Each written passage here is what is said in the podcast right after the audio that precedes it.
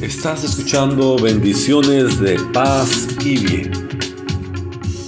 Seguimos meditando en la figura de San José en la carta apostólica Patris Corde del Papa Francisco, con motivo del 150 aniversario de la declaración de San José como patrono de la Iglesia Universal.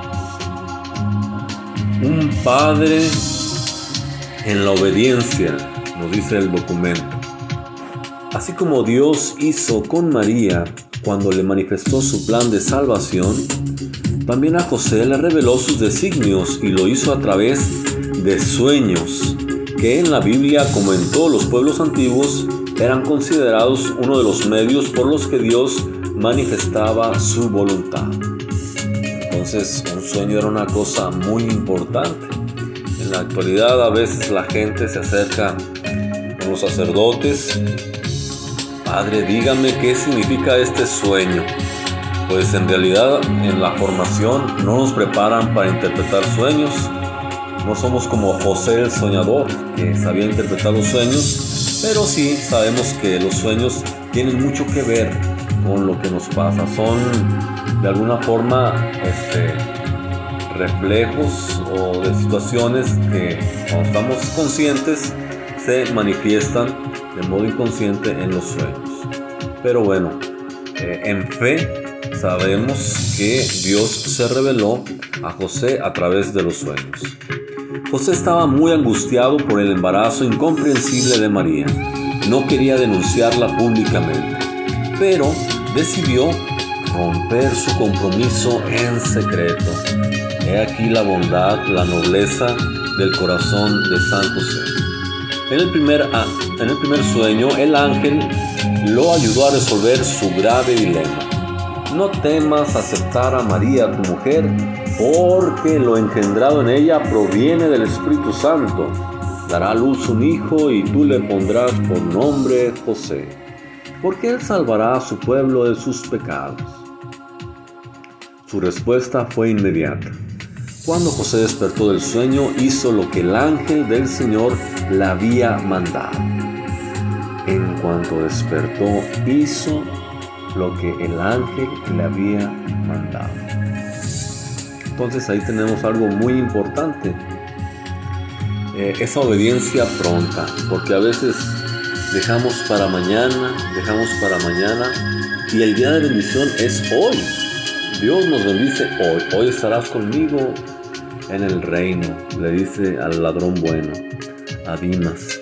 Entonces, hay que estar pronto. San Francisco de Asís cuando recibe la voz, escucha la voz del Cristo que le dice, repara mi iglesia, dice, todo él pronto se puso este, a cumplir la, la orden, la orden recibida.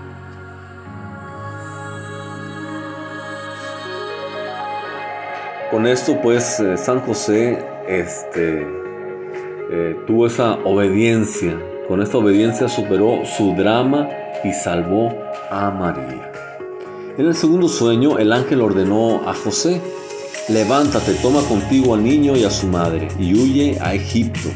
Quédate allí hasta que te diga, porque Herodes va a buscar al niño para matarlo. José no dudó en obedecer sin cuestionarse acerca de las dificultades que podía encontrar. Tierra extranjera, pues, nuevas costumbres, nuevo idioma, situaciones difíciles.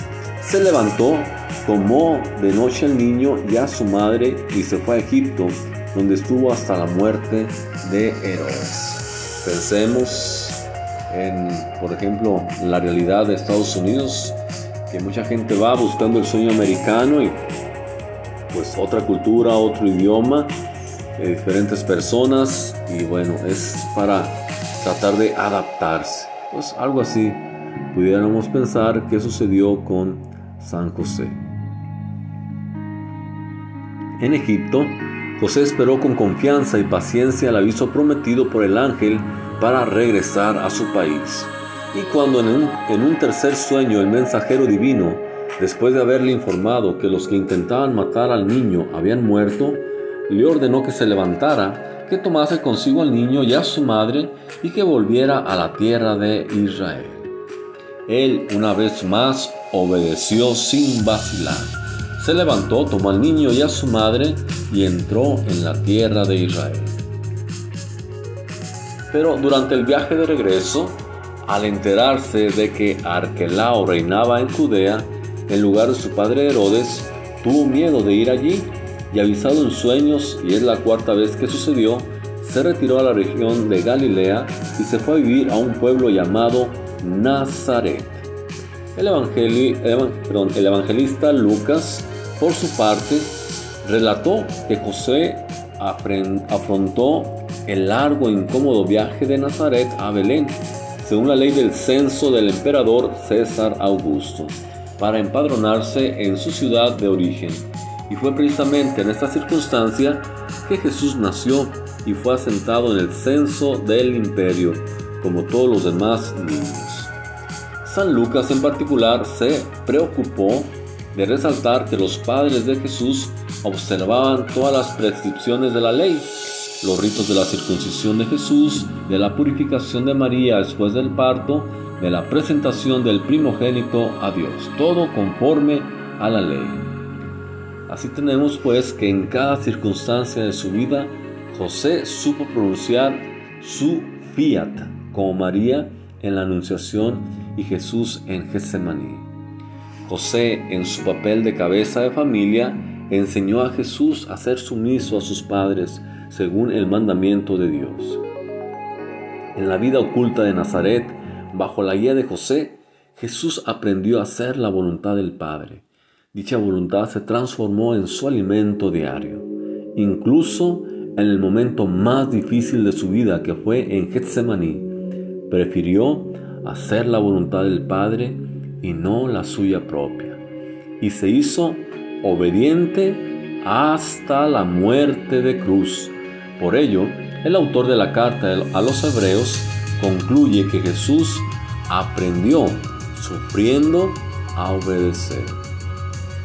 Todos estos acontecimientos muestran que José ha sido llamado por Dios para servir directamente a la persona y a la misión de Jesús mediante el ejercicio de su paternidad.